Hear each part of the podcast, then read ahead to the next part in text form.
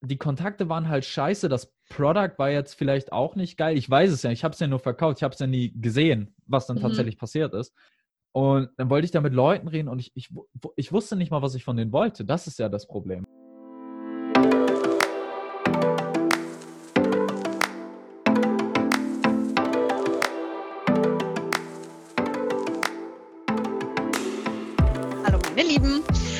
Es freut mich, dass ihr mal wieder zu einer Podcast-Folge eingeschaltet habt. Äh, heute mal wieder nicht allein. Ich habe es euch lang versprochen, der Tag ist da. Ähm, ich habe heute mal wieder einen Interviewpartner dabei und zwar den lieben Julius aus meinem LinkedIn-Netzwerk. Äh, hallo Julius, freut mich, dass es geklappt hat. Hi. Sehr cool. Ähm, ja, heute soll es so ein bisschen um das Thema Akquise gehen, äh, getriggert durch ein LinkedIn-Video von dir, in dem ich mich zu Teilen dann doch wiedergefunden habe. Den Link dazu findet ihr in den Show Notes. Ähm, aber bevor wir einsteigen, äh, Julius, erzähl doch mal ein, zwei Takte zu dir, wer du bist, was du machst und äh, genau. Legen wir los. Hi, ich bin, ich bin Julius und äh, ich mache den lieben langen Tag Akquise und Marketing ähm, in der IT. Heißt eigentlich Marketing soll für mich nur dazu dienen, dass wir mehr Akquise machen können. Mhm. Ähm, deswegen gehört das einfach dazu. Und dort berate ich IT-Unternehmen und ähm, manchmal bin ich auch ähm, direkt mit dabei, also als Interim telefoniere dann gegebenenfalls einfach selber. Wenn das Unternehmen zu klein ist, um schon Sales zu haben, dann ist das meistens einfach Teil äh, des Auftrages. Oder ähm, gegebenenfalls dann mit einem oder zwei Partnern zusammen gestalten wir dann auch die ähm, Ads, die wir schalten, um dann am Ende tatsächlich auch Leads zu haben, die wir abtelefonieren können. Sehr cool. Ähm, du hast es jetzt schon ein, zwei Mal angeschnitten, Telefonakquise. Mhm.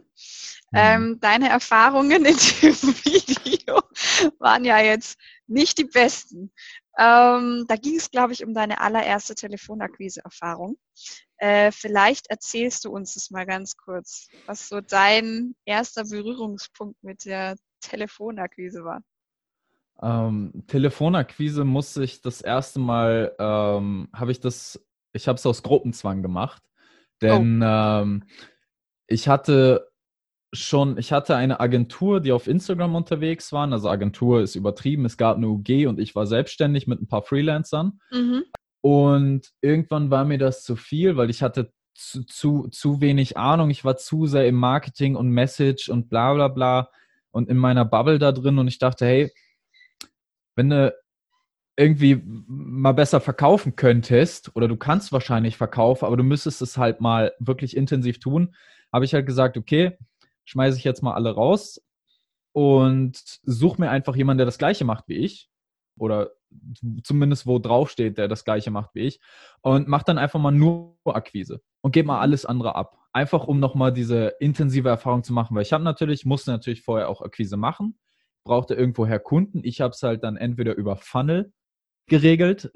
Oder halt wirklich ähm, Kaltakquise ähm, in den DMs äh, auf Facebook und Instagram, mhm. aber tatsächlich auch äh, B2B-Akquise da. Äh, oder tatsächlich E-Mail. E-Mail war so mein, mein Killer. Also für mich hat es mhm. voll gereicht. Mhm. Aber das, das ähm, gefiel da meinem Geschäftspartner nicht. Der kam halt gerade aus so einem Kurs, wo die alle gerade Telefonakquise entdeckt haben.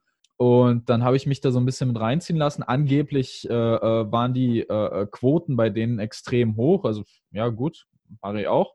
Äh, und ich bin dann halt rein, okay, was verkaufst du? Ja, Social Media, alles klar. Wie, also wie viel bekomme ich ab? Okay, reicht. Tschüss. Ähm, okay. Provision war super kleiner, der war auch erst selbstständig, wurde aber super gehypt von diesem, diesem Trainer, Coach, Mentor, wie auch immer. Ähm, deswegen habe ich mir den dann ausgesucht. Der wirkt auch sehr charismatisch und dann habe ich dann einfach Akquise gemacht. Und die haben, ah, die haben sich fast schon lustig darüber gemacht, dass ich einfach keine Telefonakquise gemacht habe. Weil, also ich weiß nicht, ob die es selbst gemacht haben, weil äh, ich war immer noch der, der halt die Kunden rangebracht hat und nicht andersrum. Aber dann habe ich es halt gemacht und dann habe ich mir Listen zusammenstellen lassen dann habe ich gleichzeitig noch mal eine Telefonagentur eingekauft, einfach mal um zu sehen, wie, wie machen die das? Also bin ich besser, bin ich schlechter? So, ja klar, du brauchst ja auch einen Vergleich, klar, natürlich. Ähm, und weil auf der anderen Seite wollte mir halt keiner seine Quoten zeigen oder mal seine Tabellen oder wie auch immer. Da hieß es immer nur, ja, wieder ein Termin, wieder ein Termin, wieder ein Termin. Und dann hatte ich halt diese brutal schlechte Liste mir zusammengekloppt von Google. Also wirklich einfach, nee, Quatsch, ich habe ähm, Shopify-Domains. Gibt nämlich so ein Tool und da kann man Shopify-Domains nach Traffic sortieren und dann habe ich irgendwo in der Mitte, nicht die ganz großen Online-Shops, sondern irgendwo in der Mitte so die kleinen Unternehmen und die habe ich dann alle rausgesucht, wo teilweise halt auch die einfach die Handynummer von der Privatperson, die dahinter steht, sozusagen noch hinterlegt war im Impressum, weil es bei mm. Erecht 24 einfach die habe ich dann abtelefoniert. Das war so schlecht. Die Kontakte waren halt scheiße. Das Product war jetzt vielleicht auch nicht geil. Ich weiß es ja. Ich habe es ja nur verkauft. Ich habe es ja nie gesehen, was dann mhm. tatsächlich passiert ist. Und dann wollte ich da mit Leuten reden und ich, ich, ich wusste nicht mal, was ich von denen wollte. Das ist ja das Problem. Dann habe ich mir nochmal so Hilfe geholt von wegen Skript und so. Wir sind Skripte zusammen durchgegangen und das, oh, ich fand das alles wirklich zum Kotzen. Also ich, ich habe auch, ich bin mir nicht mal sicher, ob ich überhaupt über Telefonakquise selber äh, unbedingt mehr Termine geschafft habe, weil ich habe meistens halt einfach recherchiert, eine geile Mail geschrieben und habe dann meist, also oft, natürlich keine super hohe Quote, aber genug, damit ich mein Zeug erfülle, äh, einen Anruf bekommen am Abend von, von Geschäftsführer, Geschäftsführerin, hey, Julius, äh, Mail gesehen gerade, äh, lass uns doch mal treffen, wie auch immer. Ähm, warum? Ich habe vorher mich über Wasser gehalten, indem ich auf Instagram per DM Kaltakquise B2B gemacht habe. Ja. Instagram Kaltakquise ist halt schon, also das ist schon Hardcore. Weil du kannst ja nicht mal, du, du kannst ja nicht mal wirklich die Leute anschreiben, alle, die du willst, weil du bist extrem stark vom Algorithmus begrenzt, weil du wirst sofort gesperrt, wenn es zu viele sind. Genau, eigentlich waren wir bei Telefonakquise, aber du merkst, ich will so ein bisschen ausweichen. ähm, also, ich merke schon, das ist nicht dein Thema. Ja, die Konklusion aus dem Ganzen, ich habe übrigens heute gerade Telefonakquise gemacht, aber und da kommen wir auch zum, zum, zum eigentlichen Punkt. Ich, ich mag kalt, also ich persönlich mag Kaltakquise nicht. Mhm. Ich meine, im Vertrieb geht es darum, gewisse Quoten zu erfüllen. Ich brauche, ich, ich soll, ich bin für Pipeline verantwortlich. Entweder kriege ich das hin oder nicht. Wenn ich es ja. hinkriege, darf keiner mehr fragen, wie ich es gemacht habe. Ähm, nee, was ich damit sagen wollte, ist, äh, es geht ja im Endeffekt darum, die Quote zu erfüllen. Beziehungsweise die Quote ist auch wieder relativ. Bei mir zum Beispiel habe ich eine sehr geringe Quote, die ich erfüllen muss, weil ich, ich bin selbstständig. Ich kann nicht einfach Akquise machen und es weitergeben, sondern ich bin ja auch noch der Typ, der es dann umsetzen muss, was er sich da eingebrockt hat. Ich kann es ja nicht einfach verkaufen ohne Ende. Aber im Endeffekt geht es ja darum, die Quoten zu erfüllen. Für mich hat es das mit dem Telefon überhaupt nicht getaugt. Ähm, und es ist auch eine Entwicklung, die ich insgesamt so ein bisschen mitverfolge. Es gibt sehr, sehr wenige, die wirklich hart das feiern. Äh, äh, Kaltakquise. Es gibt einige, gerade die halt mit klassisch, äh, klassisch, klassisch Sales äh, groß geworden sind, die einige können das einfach und das ist auch wunderbar so, solange die eine gewisse Lead-Qualität vorgelegt bekommen, reicht denen das. Die, die müssen auch nicht ins Büro kommen. Die, denen gibst du ein Telefon und fertig ist. Reicht ein Handy und ein Headset. So. Das Problem ist aber, die kannst du, ich, ich weiß nicht, ob man sie heranzüchten kann. Ich sehe sie halt nicht oft. Das ist das Problem. Weil wenn ich so, mir so ein komplettes Vertriebsteam angucke, dann sind halt drei Viertel davon einfach nicht so gut am Telefon. Und die suchen auch aktiv nach anderen Wegen. Ich meine, deswegen sind ja auch so viele Vertriebler und Marketer eben auf, auf LinkedIn vertreten. Das kommt schon an, auch unterschwellig, weil die meisten Vertriebler, die recherchieren schon heimlich nochmal auf LinkedIn. Auf jeden die Fall, auf jeden Fall. Also es ist so, ich meine, bei, bei uns, äh, ich, ich spreche jetzt einfach mal als jemand, der als Telefonvertriebler herangezüchtet wurde. Ich hatte tatsächlich vorher überhaupt gar keine Vertriebserfahrung. Und ich habe hier mhm. angefangen im April 2018, ja doch, und habe seitdem oder jetzt bis, keine Ahnung, letztes Jahr im November, bis ich mit dem Podcast angefangen habe, letztes Jahr im äh, September, die ganze Zeit Telefonakquise gemacht. Also ich habe keine Leads mhm. bekommen, ich habe keine Anfragen bekommen, kein gar nichts. Also ich habe wahrscheinlich in den ersten eineinhalb Jahren, die ich hier gearbeitet habe, zehn Leads gekriegt, wenn es hochkommt, aus Versehen, weil ich in der richtigen Zeit in der Telefonschleife angemeldet war. Alle anderen waren im Gespräch und dann habe ich halt den Inbound-Call abgekriegt. So mhm. wahrscheinlich, ja. Also ja, ich stimme dir voll und ganz zu, telefonische Akquise da muss man der Typ für sein. Du kannst die Leute nur dann dazu bekommen, wenn es ihnen Spaß macht. Und ich liebe es. Es ist wahrscheinlich eine Typsache. Es kommt wahrscheinlich auch darauf an, wie man das trainiert bekommt, weil mhm. ich glaube, es bringt auch nichts, die Leute vor ein Telefon zu setzen mit einer Excel-Liste, im besten Fall Excel, im Zweifel hast du das auch noch auf Papier. Und dann heißt es so, und jetzt telefonier mal. Mhm. Da hast du keinen Bock drauf. Also, ich habe neulich mal wieder das Meme gesehen von, ein, von einem Telefon und da ist ein, da ist ein Sticker drauf und da steht drauf, pick me up, I make you money. es ist mega, es ist so simpel eigentlich, aber ja. wenn du keinen Bock drauf hast, ich spreche so oft mit Vertriebsleitern, die sagen, Frau Bräuninger, bitte helfen Sie mir, meine Vertriebler haben keinen Bock, Kaltakquise zu machen. Es liegt im Zweifel gar nicht am Produkt. Das liegt vielleicht daran, dass die nie eine Kaltakquise-Schulung gekriegt haben, dass überhaupt nicht gecheckt wird, ob sie Kaltakquise machen. Das heißt, egal, ob sie eben, du hast es gerade gesagt, egal wie sie ihre Pipeline voll bekommen, wichtig ist, dass die Pipeline voll ist.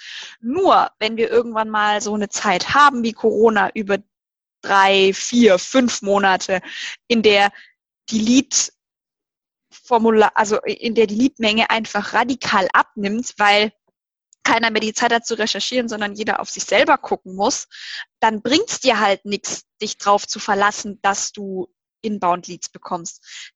Dann funktioniert es vielleicht auf LinkedIn, aber ich hatte auch das Gefühl, so zwischen April und Juni waren viele Leute über LinkedIn nicht erreichbar, weil die überhaupt keinen Bock hatten, weil die überschwemmt wurden, weil dann auf einmal LinkedIn und Xing so die Kanäle waren, wo wo es hieß, boah, ja, also wenn du das nicht machst, dann bist du ja sowas von 2016.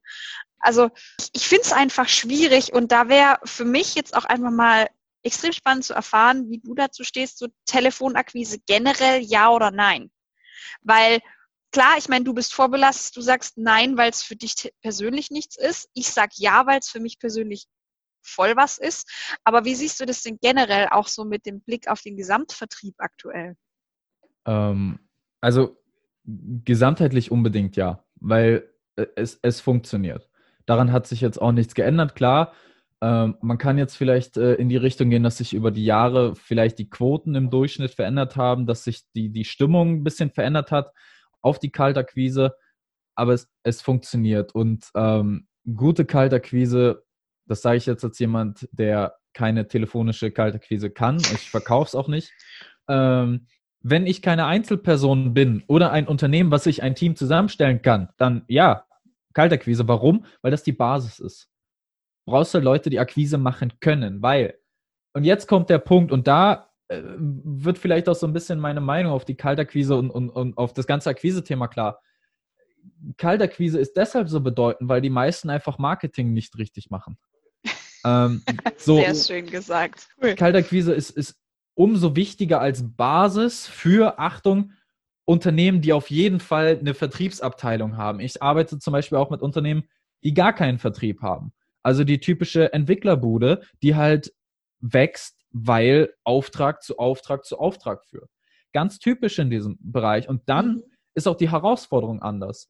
Und ähm, den Approach würde ich gerne einmal, einmal vorstellen, weil dort haben wir halt Leute, die können A keinen Vertrieb, die wollen auch gar keinen Vertrieb können. Sie wollen vielleicht jemanden einstellen, der alles selber macht, wissen aber nicht wen oder was oder wie. Mhm. Vielleicht haben sie einen im Team, der meint, Vertrieb zu können. Das ist meistens einer der Gesellschafter, ähm, der das einfach an sich nimmt.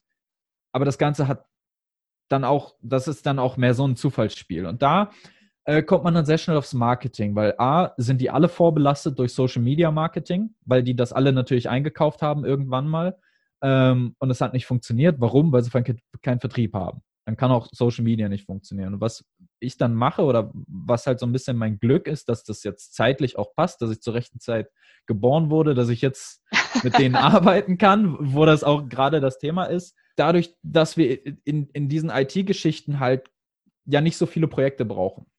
Es ist nicht so, dass wir im Lizenzgeschäft sind. Also ich weiß nicht, wie, wie viel ihr bei EchoBot äh, für Softwaregeschichten nehmt, aber so, äh, wenn ich jetzt Microsoft Teams Lizenzen verkaufe an kleine Unternehmen, da muss ich schon so ein bisschen performancemäßig drauf achten, dass ich da meine Acquisition Costs äh, unten halte. Ja. Aber wenn ich äh, ähm, jetzt mal ein akutes Beispiel, ein Spriker-Projekt für 500.000 im Jahr verkaufe und das geht über drei bis vier Jahre und die äh, äh Entwicklungssprints sind sichergestellt, dann sind wir hier ganz woanders. Selbst bei kleinen Projekten. Also lass mal eine App-Entwicklung oder eine Einführung von einem CRM-System 30.000 bis 50.000 Euro äh, äh, bei so einem Mittelständler und dann ein bisschen Lizenzkosten und so. Aber das, da haben wir völlig andere Stimmung. Und, und, und da machen sie oft den Fehler, weil sie machen alle Performance-Marketing für Sachen, die gar keine Performance brauchen. Mhm. So, ich, ich muss nicht auf den Cent genau, wie es, wie es könnte, äh, irgendwelche Umsätze attribuieren auf bestimmte Werbeanzeigen oder wie auch immer. Ich, ja, klar, ich, ich, ich kann Indikatoren nutzen, einen Werbeanzeigenmanager und schauen, wie viel äh, ob die eine, ob das Video jetzt floppt oder nicht, was ich gepostet mm. habe, oder ob die Case Study überhaupt gelesen wird oder nicht. Das super. Die Performance auf jeden Fall im Blick behalten. Aber im Endeffekt ist das alles, was man dort macht, Branding. Weil Branding führt zu erhöhtem Suchvolumen nach der Firma, nach dem Namen der Geschäftsführer, wie auch immer, führt zu mehr Anfragen. Warum? Weil ich sicherstelle, dass ich auf der Customer Journey für Konsum sorge. Da, wo die anderen überall irgendwas gaten, mit E-Mail-Listen, Newslettern, äh, mit Performance-Ads, mit direkten Konferenzeinladungen und so weiter, sorgen wir einfach nur dafür, dass die Leute das, sich das anschauen. Mhm. Also beispielsweise, wenn wir jetzt schon bei Spriker sind, E-Commerce, dann habe ich eine gewisse Zielgruppe. Ich weiß, kleine Unternehmen machen keine Spriker-Projekte, dann mache ich schon mal 500 plus im LinkedIn Sales Navigator oder so. Es macht keinen Unterschied, ob ich da Akquise mache direkt per DM äh, oder Ads schalte. Aber dann schalte ich halt Ads und erzähle was über E-Commerce. Ich kenne mich doch damit aus. Ich bin doch die Spriker-Agentur. Ja, ja, klar. Und ich erzähle es. Und wir framen das eben, damit es in unseren Vertriebskontext passt. Wir analysieren schon, was genau wir da sagen und wie mhm. wir es sagen, äh, weil wir wollen am Ende die Reaktion, hey, die, die finde ich interessant und wir haben einen scheiß Online-Shop oder wir haben ein veraltetes System oder wie auch immer wir sorgen dafür, dass die Pain Points einfach aktiviert werden. Ja, oh, mhm. oh, stimmt, der, der, der kennt mein Problem. Fertig. Und dann kann ich auch Vertrieb anders angehen oder viel, naja, fast schon sanfter angehen, denn dann baue ich mir auch eine Liste auf. Mhm. Das Unternehmen baut sich im CRM eine Liste auf mit Interessenten, weil es werden Anfragen kommen. Ähm, es werden Anfragen kommen über die, die's, äh, den Suchtraffic, die wir, den wir über Google reinholen, einfach weil der Name plötzlich bekannt ist. Wir machen ja Branding. Ja. Die Leute, ja. oh, warte, ich habe doch gerade das Video hier äh, von Agentur XY gesehen. Kurz googeln, Website klicken, aha. Das können wir ja wieder messen. Und der, ja. der das gemacht hat, dem zeigen wir das dann nochmal. Und nochmal, ja. nochmal. Zwei ja. Jahre lang. Ist völlig egal. Irgendwann wird er sich melden. Warum? Weil wir die sind, die die ganze Zeit da sind. Ja. Ähm, und damit können wir den, den gesamten Sales-Zyklus eben ganz cool begleiten. Vor allem alles, was vor der Kontaktaufnahme passiert, lässt sich extrem verkürzen. Heute war für mich ein Ak Akquisetag. Heute, ich wollte drei Entscheider erreichen. Weil ich weiß, wenn ich diese drei Entscheider erreiche, ich habe übrigens nur einen erreicht, also muss ich morgen nochmal ran. Ähm, morgen muss ich die anderen beiden erreichen. Oder halt Mittwoch oder wie auch immer. Weil ich weiß, dass ich bei denen auf jeden Fall einen Termin bekomme, weil die wissen, äh, sie konsumieren mich, ich weiß das, das stelle ich sicher. Ich stelle sicher, dass die Mitarbeiter drumherum mich konsumieren. Kurz mal angerufen in der Zentrale, hey, ist der so und so da, muss nicht mehr der Entscheider, scheißegal. Hauptsache, der ist um den Entscheider rum. Und so kann ich dieses ganze Akquise-Thema fast schon entspannt angehen. Mit Disziplin, aber fast schon entspannt, weil ich von Anfang an für äh, diese Informationsdistribution Distribution einfach so äh, sicherstelle. Dafür sorge, dass ich konsumiert werde und dass der Bayer einfach dort abgeholt werde, weil ich kann dann auch wachsen. Ich kann auch super Unternehmenswachstum hinlegen in der IT. Hm. Weil ich hm. brauche nicht viele Projekte, um zu wachsen. Du Aber brauchst halt die richtigen Projekte und du brauchst gute Projekte. Das ist halt das. Eben. Und dann wirkt das Telefon auch viel krasser, weil wenn ich jetzt denke, ich bin jetzt eine Firma und ich packe jetzt bei mir auch nur ein kleines Werbebudget, 3, 4, 5.000 Euro im Monat, äh, das ist ja noch, also. Wirklich nicht viel. Und das haue ich in Branding rein, habe eine halbwegs coole Webseite, wo man zumindest das Kontaktformular findet oder die Telefonnummer. Und ich nehme nur die Anfragen, die darüber kommen. Dann baue ich mir eine Liste auf, die ich schon mal vorsortieren kann, weil ich A, mit denen irgendwann ja mal telefoniert habe, kann mir die Initialnotiz machen, was der von mir will. Und dann habe ich einfach eine verdammt effektive Liste, die ich abtelefonieren kann, weil dann habe ich plötzlich wieder Hitrates, von denen andere träumen. Weil also sobald ich den Entscheider erreiche, habe ich teilweise eine 60 bis 80 Prozent Terminwahrscheinlichkeit. Warum? Weil die Art der Kontaktaufnahme und was voll wichtig ist von innen heraus sozusagen auch bei ihm stattfindet. Ja. Und da ist es halt so, bei denen, die ganz frisch sind, habe ich ja das Glück, dass ich da noch nicht auf, auf diese Vertriebsegos treffe, die wir machen das so, wie wir es machen, sondern da kann ich dann von vornherein sagen, nee, wir machen es nicht so, wie das andere machen. Ähm, fängt schon an beim Quali-Call. Ich, ich, ich, ich gebe dir kein Skript fürs Quali-Call. Und wenn du dir einen schreibst, dann nehme ich dir das weg. Ähm, auch die, die Quali-Fragen. Du, du musst keine ist klar, also du, es, es lohnt sich nicht, ein Projekt nachzuverfolgen, wenn du Projekte ab 500.000 Euro verkaufst an Firmen mit mindestens 500 Mitarbeitern in der Regel und dann hast du jemanden sitzen, der ein Dreimann-Startup gegründet. Also so, klar, du, irgendwo muss es schon, aber diese Erstgespräche gewinnen unglaublich an Qualität, gerade je größer das durchschnittliche Projektvolumen, desto entspannter sind diese Gespräche. Zum mehr kannst du halt auch schnacken. Strategisch ja. schnacken, also quatschen. Manche, manche kennen den Begriff schnacken nicht. ähm, kannst strategisch schnacken und gewisse Sachen einfach fallen lassen und auch qualifizieren. Das schreibst du dir dann mit, ähm, weil du aufmerksam bist.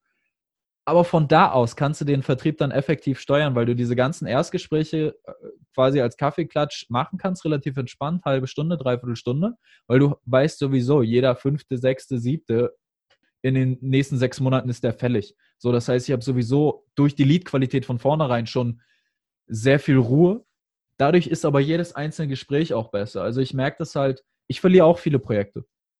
Ähm, von vornherein, weil ich A, manchmal mit größeren Agenturen nicht konkurrieren kann, weil ich auch die Versprechen, ich weigere mich, bestimmte Versprechen zu machen. Aber was ich sicherstellen kann, ist, dass das Erstgespräch einfach so angenehm ist, dass sie, wenn sie im laufenden Projekt Fragen haben, mich auch vielleicht nochmal anrufen. Ich kann dann dafür sorgen und das halt in den IT-Projekten genauso. Bei mir ist das ja nochmal ein Sonderfall. Ich mache ja Marketing, um zu demonstrieren, wie es funktionieren kann bei mir. Ich mache Akquise, also auch Kaltakquise. Ich mache sie halt zum Beispiel auf LinkedIn.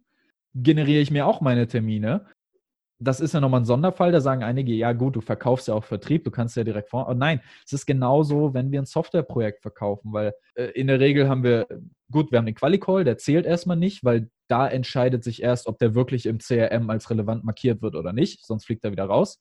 Der zweite Call ist dann vielleicht nochmal mit einem anderen Entscheider oder nochmal zusammen, hey, was sind die nächsten Steps, wir müssen da weiter. Je größer das Projekt, desto leichter ist auch der nächste Step, weil wenn die jetzt schon wissen, die müssen auf jeden Fall irgendwo zwischen drei und sechs Millionen ausgeben in den nächsten fünf Jahren, um den Online-Shop äh, äh, abzugraden, wie auch immer, dann kann ich auch mal eben einen Zwei-Tages-Workshop für 5000 Euro verkaufen.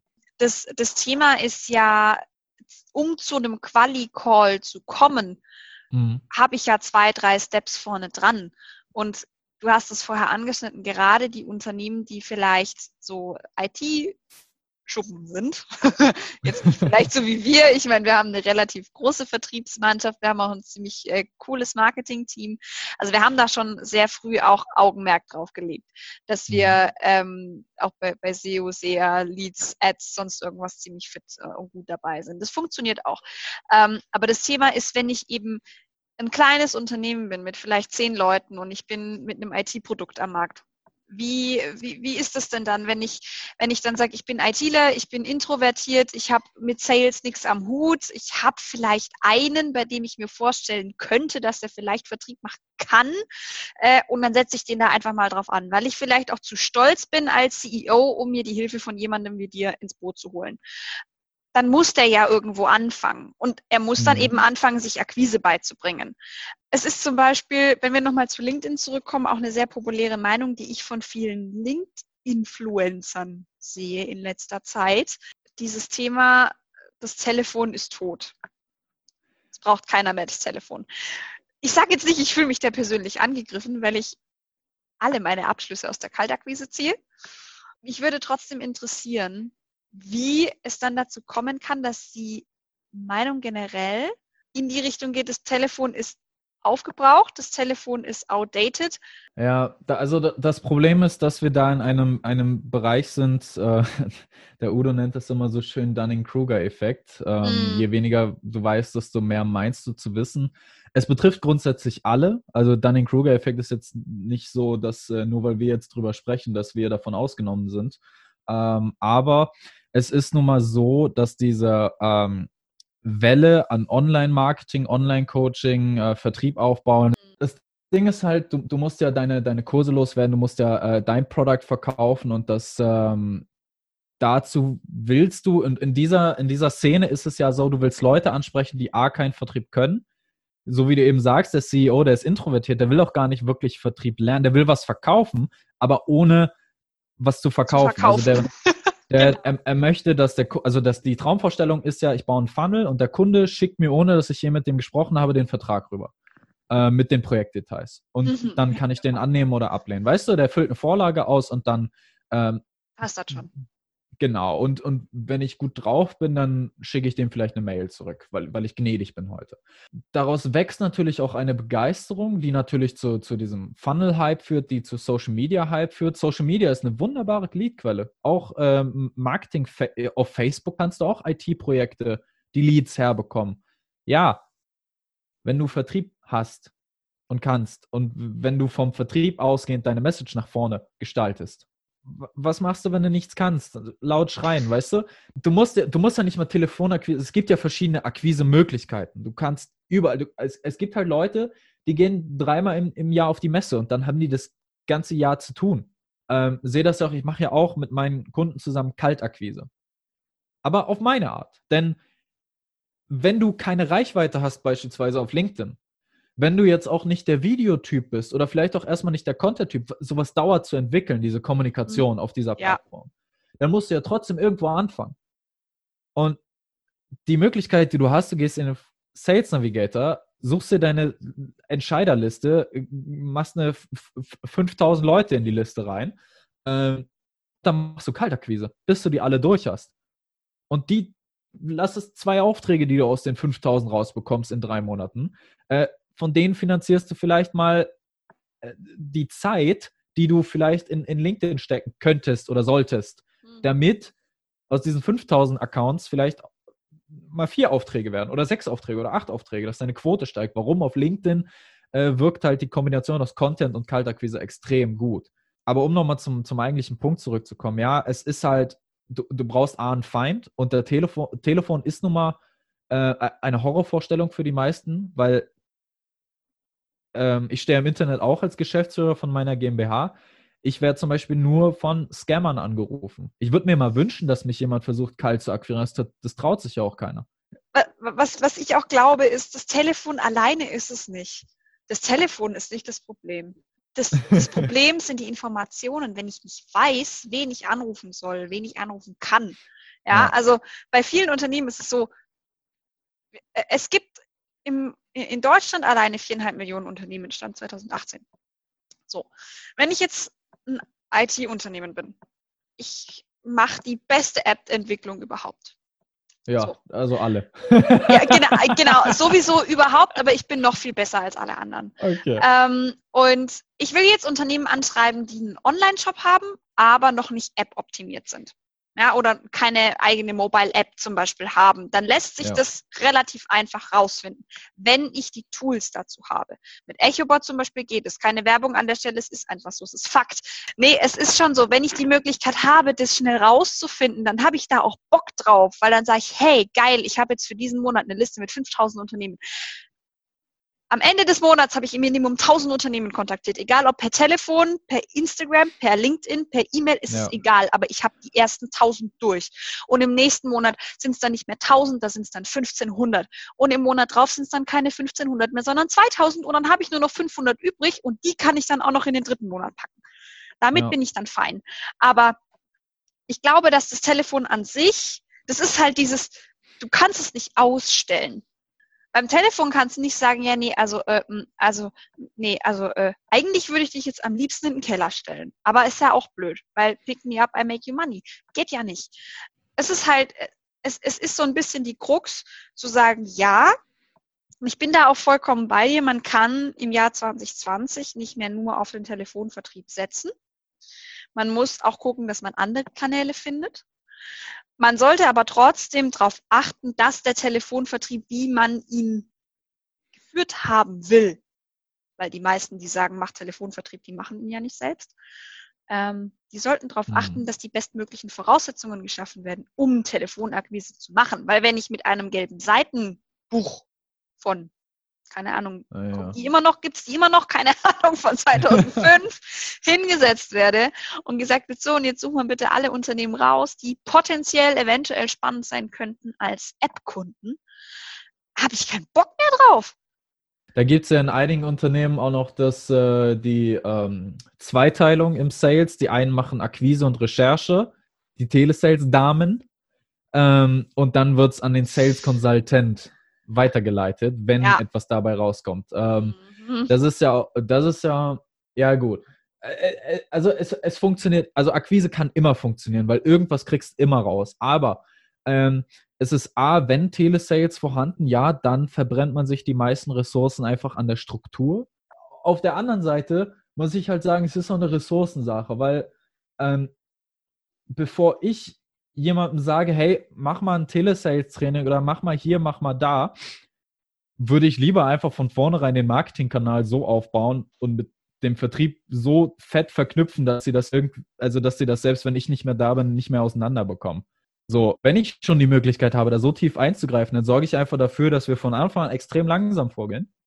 Also wir werden nicht im Monat 5000 Kontakte recherchieren oder abtelefonieren, aber wir werden mal die ersten 500 kontaktieren in der Akquise, mal unsere Messages antesten und gleichzeitig zum Beispiel mit LinkedIn anfangen. Ähm, denn auf LinkedIn gewinnen wir halt die Traktion der Inbound-Leads auch. Nach drei bis sechs Monaten kann man halt ja. davon ausgehen, auch ich zum Beispiel ernähre mich jetzt gerade, ernähre ich mich von Inbound-Leads und Bestandskunden. Geht ja sehr, sehr schnell, wenn man es einmal vernünftig aufsetzt. Mhm. Storytelling. Storytelling im, im Kern heißt es ja eigentlich nur, hey, wenn mich jemand was fragt, dann ist es halt immer cool, mit einer Geschichte zu antworten. Ja. So, das ist, das ist für mich Storytelling. Also aufzuhören zu sagen, ähm, wie die Retargeting-Parameter sind und wie viel, keine Ahnung, wir bla bla bla, sondern hey, schau mal, ich habe einen Kunden, bei dem haben wir das so gemacht, der, da sind wir gerade so im Webinar drin und wie auch immer. Und das reicht dann meistens auch, weil das ist ja meistens das, was hintersteht. Wenn du eine Frage bekommst, ist das eher eine Kompetenzfrage, selten eine Feature-Frage. Features kann man rüberschicken. Um, so, Features stehen auf dem Produktdatenblatt. Das ja, ist eben. auch also was, die, was ich aber, unseren Neuen im Vertriebsteam immer sage, wenn ihr anfangt, unsere Tools vorzustellen. Ich meine, wir haben eine Vertriebstrainerin bei uns im Haus, die coacht die natürlich auch alle und macht das auch mhm. super. Aber was ich nicht will, egal ob das jetzt bei neuen Kollegen ist oder wenn ich mir von einem Gründer, von einem Bekannten von mir aus meinem Netzwerk Tools und Technologien angucke, ich will kein Feature-Fucking. Ich habe keinen Bock drauf, mir eine halbe Stunde lang die Parameter und die Retargeting Opportunities und irgendwelche Funnelgrößen, Durchmesser, keine Ahnung, Farben ist mir eigentlich ziemlich bums. Ich will mir das nicht anhören. Ich hatte neulich einen, der hat mich angeschrieben auf LinkedIn, war mega cool. Der hat mich gut akquiriert. Und dann hat er gesagt, ja komm, ich zeig dir das mal. Und dann hat er mich auf seinen Bildschirm geholt. Und wenn man bei PowerPoint die Präsentation startet, dann hast du oft, wenn du zwei Bildschirme hast, hast du auf dem einen Bildschirm die Präsentation und auf dem anderen Bildschirm hast du die Präsentation mit Notizen. Mhm. Einmal darfst du raten, auf welchem Bildschirm ich drauf war. Oh, auf dem Notizbildschirm. Und, und ich saß, und ich saß da, ich hab's ihm dann, ich hab ihm dann, ich war so fies und ich habe mir die komplette Präsentation angehört und habe ihm erst nach einer Viertelstunde mm. gesagt, ey du, ich war gerade übrigens auf dem falschen Bildschirm. Halt, Aber, ja, so, so ein Lied hatte ich auch. Das war, das fand ich echt schade, weil die hatten halt eine richtig tolle Software, eine relativ hohe Retention. Ja. Ähm, und er hat halt angefragt, der Geschäftsführer hat halt angefragt, so, hey, ja, wie können wir das machen? Ich bin unzufrieden, weil die haben Telesales. Drei mhm. Leute, die mhm. ganze Woche, die schaffen, ich glaube, zwei oder zwei Demos oder drei Demos pro Woche. Ähm, ist eine sehr, sehr schlechte Quote, aber die wissen ja. auch nicht, was sie tun. Das sind alles, äh, alles Studis und irgendwie so, mach mal Akquise, so nach dem Motto. Hier ja, okay, das, das, ist wahrscheinlich, so. ja, aber genau, das ist eben das, kein richtiges Coaching, keine richtige Datenbasis, die haben keinen Bock und die machen es halt irgendwie. Das ist klar, dass es ja. nicht funktioniert. Und das Schlimme ist ja, es geht ja dann weiter, weil das ist ja nur ein Symptom.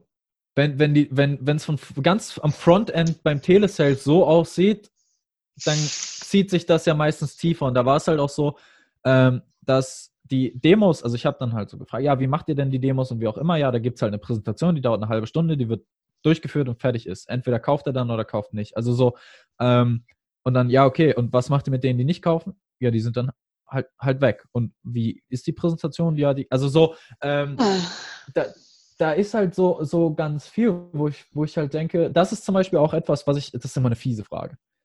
Äh, so, da, da kriegt man, da kriegt man entweder Respekt oder man ist halt aus, außen vor, weil man nichts Gutes bedeutet. Äh, so, ich, ich frage mal, hey, schau, wenn ich in mein CRM reingehe, wenn ich die anrufe, ne? Wiss, also es geht hier um, um Kontakte, die da drin stehen, weil man die akquiriert hat oder weil die dort drin stehen sollen. Nicht die Kontakte, die man noch kontaktieren möchte, vielleicht irgendwann. Sondern die, die schon Sondern, angefasst wurden. Ja, Customer Relationship Management. Das muss ja irgendwo in der Nähe von einem Customer sein. Ne? Ähm, mhm. und dann so, was passiert denn, wenn wir die anrufen? Kennen die euch? Wissen die, wer ihr seid? Die Antwort nein, in der Regel. Oder wie viele Kontakte sind da da drin? Und wenn auf eine 10-Mann-Softwarebude oder eine 20-Mann, 30-Mann-Softwarebude 7000 Kontakte kommen im CRM, 7000 extrem, aus 7000 Kontakten, da könnt, so, so viele gibt es gar nicht in meiner gesamten Laufbahn als IT-Unternehmen. Also auf der Qualität, wo ich sie gerne hätte im CRM. Oder wo ich sie so, ich, ich würde sofort die, äh, und das ist halt das Ding, klar, man kann 7000, 70.000, 100.000 Kontakte, Kontakte haben. Ich habe ja auch, da sammeln sich extrem schnell extrem viele Kontakte, aber es geht hier um Kontakte, wo von denen behauptet wird, dass das ähm, Potenzial wäre. Potenzial. So, wo ich dann reingehe, okay, da sind 7000 Kontakte, 17.000 Kontakte, okay, und, und, was ist mit denen? Da stimmt, und, und dann fragst du halt den Telesales-Typen. Ähm, ja, also wenn ich da anrufe, dann gibt es den Entscheider gar nicht mehr, der ist im Ruhestand, der ist da und da. Also es sind halt, ist halt alles zum, zum Kotzen in, in, in diesen Geschichten. Und ähm, da stimmt insgesamt also was heißt von Gesamtverständnis Vertrieb? Die machen natürlich alle guten Vertrieb, sonst gäbe es sie nicht, sonst würden sie nicht wachsen. Aber es gibt halt bestimmte Sachen, die kann man besser machen. Beziehungsweise die, da liegt es nicht daran, ob wir jetzt noch einen Telesales-Typen ranholen, der noch mehr telefoniert, sondern das ist ein Thema, es klingt jetzt auch, ist ein scheiß Wort, aber das Marketing, es ist ein Problem mit dem Verständnis von, von Vertrieb und Marketing. Also wie kommen Sachen ins CRM, und was wird da rausgeholt, wie werden die sortiert, weil am Ende des Tages ist es halt dann oft so, dass da einer ist dann verantwortlich, da Kontakte reinzuschmeißen und er schmeißt halt irgendwelche Kontakte rein und alle anderen versuchen dann irgendwie irgendwas rauszubekommen, hoffen aber eigentlich darauf, dass jemand an der Hotline anruft oder eine E-Mail schreibt. Ähm, also äh, als Kunde. Oder dass das Telesales wieder ein Treffer landet und man den zufällig weitergeleitet wird. Ja, das klar, heißt, natürlich. Und da entsteht dann sehr viel Schlucher. Ähm, oder sind es zehn oder elf? Also so. Und, und da verliert es dann auch die Disziplin, da fehlt so ein bisschen ein Konzept, das spielt sich dann ein paar Jahre ein und dann gibt es ein Problem. Warum? Weil wie bei einer Software selbst, das Wachstum ist dann begrenzt aufgrund mhm. der Gegebenheiten in der Infrastruktur. Wie ist denn das bei dir? Ich meine, man, man merkt bei dir auch sehr stark einfach auch diesen Marketing Hintergrund, den du hast, beziehungsweise dieses Credo, das du hast, dass Vertrieb und Marketing im Minimum eng verzahnt miteinander sein müssen, um eben auch wirklich zu funktionieren, damit eben das eine das andere auffängt, wenn es mal nicht so richtig läuft, was auch super ist. Und den Approach sollten viel mehr Unternehmen adaptieren und auch für sich selbst ansetzen und annehmen. Das tun sie nicht, das werden sie irgendwann müssen, weil sonst funktioniert. Ja, ja, irgendwann. Wie ist denn das bei dir? Wenn wir jetzt jemanden bei uns als Hörerin oder Hörer haben, meinetwegen Geschäftsführung, Gründerteam, sonst irgendwas. Und die überlegen sich jetzt, hey, ich habe noch nicht das Geld für richtige Marketingmaßnahmen, ich habe auch noch nicht wirklich das Geld, um mir Coaches dazu zu holen für solche Marketingthemen. Oder jemand, der sagt, boah, pff, keine Ahnung, ich bin jetzt in meinem neuen Job und ich soll Kaltakquise machen, ich bekomme keine Leads, Marketing stellt sich quer und ich muss Kaltakquise machen. Ich muss telefonische Kaltakquise machen. Hast du ganz kurz und knackig, wie man so schön sagt, drei Tipps oder zwei Tipps für denjenigen, wie man vielleicht entweder die Akquise selber besser macht oder wie man auch einfach die Lust an der Akquise wecken kann, weil es funktioniert ja. Boah, ähm, also das sind, glaube ich, ganz, ganz viele Fragen. Aber das Erste, was mir einfällt, Guerilla-Taktik. Gehst auf LinkedIn, machst dir deinen Premium-Account, damit du deine Profilbesucher abchecken kannst. Kostet 10 Euro im Monat. Ähm, wenn ich auch äh, vielleicht keine Ahnung oder kein, kein Geld und so weiter habe, LinkedIn ist äh, kostenlos. Jeden Tag connecte ich mich mit äh, X, ich glaube, meine Taktik war dreimal 40, morgens, mittags, abends mit 40 Leuten connecten, Geschäftsführern, Vertriebsleiter, wie auch immer. Hilft auch dabei, wenn du auf jeden Fall in den nächsten paar Jahren noch in der gleichen Branche bleiben willst. Also nicht, wenn du, weil wenn ich die ganze Zeit IT-Kontakte hinzufüge, ist scheißegal, in welche Firma ich später gehe. Ich habe IT-Kontakte. Halt klar. Ne? Äh, dreimal 40 Anfragen am Tag rausballern. Profil optimieren, bitte keinen Kurs kaufen, bitte bei YouTube nachgucken, wie man ein hübsches Profil einrichtet. So, so also so ein, so ein Puzzle ist das gar nicht. Und Content rausballern. Mach Fotos mit Kunden, zeig dich, zeig dich bei Projekten, erzähl aus deiner Vergangenheit, mach dieses, dieses böse Unwort äh, äh, Storytelling. Erzähl mal bitte was und das über sechs Monate zweimal am Tag. Warum? Die Leute, du, du fängst automatisch Leute anzuziehen, die das interessiert. Du fängst automatisch an, ein Netzwerk aufzubauen mit relativ wenig Aufwand. Das heißt nicht, dass es perfekt läuft, dass das das Optimum ist, aber du hast halt eine Stunde am Tag investiert, höchstens 0 Euro ausgegeben oder die paar Euro für LinkedIn Premium, äh, wirst Kontakte gewinnen, wenn du welche hast, die du siehst im Feed, keine Ahnung, das sind Geschäftsführer oder die, da liked mal oder kommentiert mal einer, dann bedankst du dich gefälligst, einfach aus Höflichkeit, weil wenn der was im, im Hinterkopf hatte mit dir, dann wird er sich offenbaren und wenn nicht, dann fragst du nach. Wenn du halt wirklich keinen kein Bock auf richtige Akquise hast und, und, oder kein Geld und keine Zeit, um das aufzubauen, wenn du Kohle hast, würde ich in jemanden investieren, der mit dir aktiv mal reingeht. Aber ja, das würde ich machen, weil dann kannst du halt ganz normal weiterarbeiten. Äh, by the way, als ähm, IT-Unternehmen, wenn ihr euer Ego beiseite steckt am Anfang und einfach weiter Freelancer-Aufträge annehmt und euch vermitteln lasst, obwohl ihr schon gemeinsam gegründet habt und so weiter, habt ihr den Cashflow, um mal ein bisschen Marketing zu machen, um mal das erste eigene Projekt zu landen. Mega geile Strategie traut sich nur keiner, weil alle denken, oh, wir müssen unbedingt das jetzt mit der Agentur und bla bla, wir brauchen eigene Projekte, sonst sind wir nichts.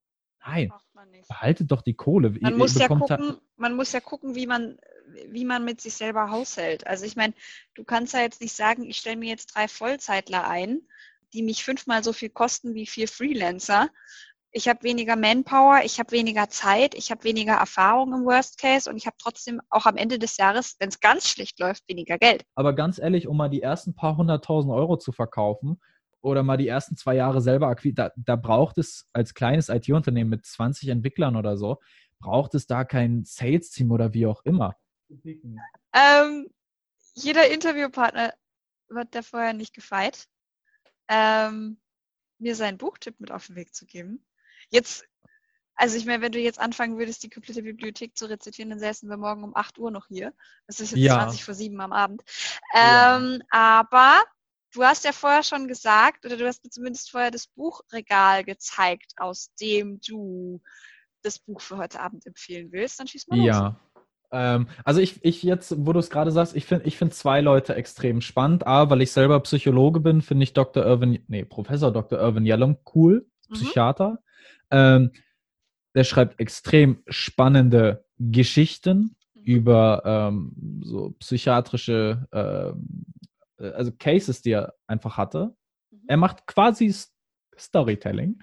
Okay, ähm, cool. Also ähm, extrem spannend. Die sind leider alle bei meiner Mutter, weil ich habe ein bisschen zu viel davon geschwärmt und dann musste ich sie halt abgeben.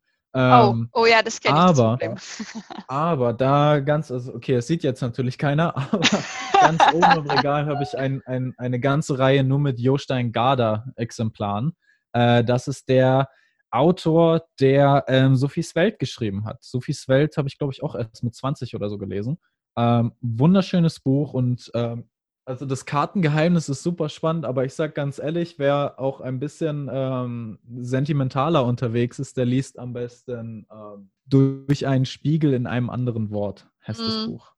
Ja, Crazy Titel, aber sehr, sehr gut. Ähm, das, ich habe schon ein paar Mal durchgelesen. Ich, ich glaube, ähm, würde ich auch jederzeit wiederlesen. Das ist total super. Ja, also Justin Garda ist sehr, sehr gut. Wer sich einfach mal in seinen Schreibstil reindenken will, ähm, hat, hat also ich finde es auch ganz schön, dass wir jetzt mal was komplett anderes haben, weil wir haben Selbstfindungsbücher, Vertriebsbücher, Marketingbibeln, ja. keine Ahnung. Aber ich meine, wir sind jetzt, ich habe letzte Woche von dem Sommerloch gesprochen, was es für mich nicht gibt. Und wenn de, der ein oder andere sich in den nächsten Wochen Urlaub nimmt, kauft euch auch mal so ein Buch. Ihr müsst euch nicht von morgens bis abends mit irgendwelchen Selbstfindungsgeschichten vollballern. Das macht auch irgendwann keinen Spaß mehr. Wer in die Justin Garda-Thematik reinkommen will, weil auch mit sowas wie seinem Schreibstil, wie bei jedem Autor, muss man sich so ein bisschen, muss man ein bisschen warm werden. Sophies Welt ähm, Noras Welt, das ist der Nachfolger von Sophies Welt, den habe ich vor ein paar Jahren gefunden, fand ich mega spannend. Da geht es darum, dass. Äh, Aber das ist jetzt nicht die Fortsetzung, oder du spoilerst jetzt nicht, weil das nein, Ende nein, von ich, Sophies Welt ist total die Überraschung. Ja, ja, ich weiß, nein, ich spoiler nicht das Ende von Sophies Welt. Ähm, okay. In Noras Welt geht es quasi darum, dass die Enkelin von Sophie 60 Jahre nach ihr äh, sich in einem ähnlichen Setting befindet. Und bei Noras Welt geht es aber ganz stark um das Thema Klimaerwärmung. Mhm. Das heißt, wie, ist, wie sieht zum Beispiel ein Zoo in 40, 50, 60 Jahren aus?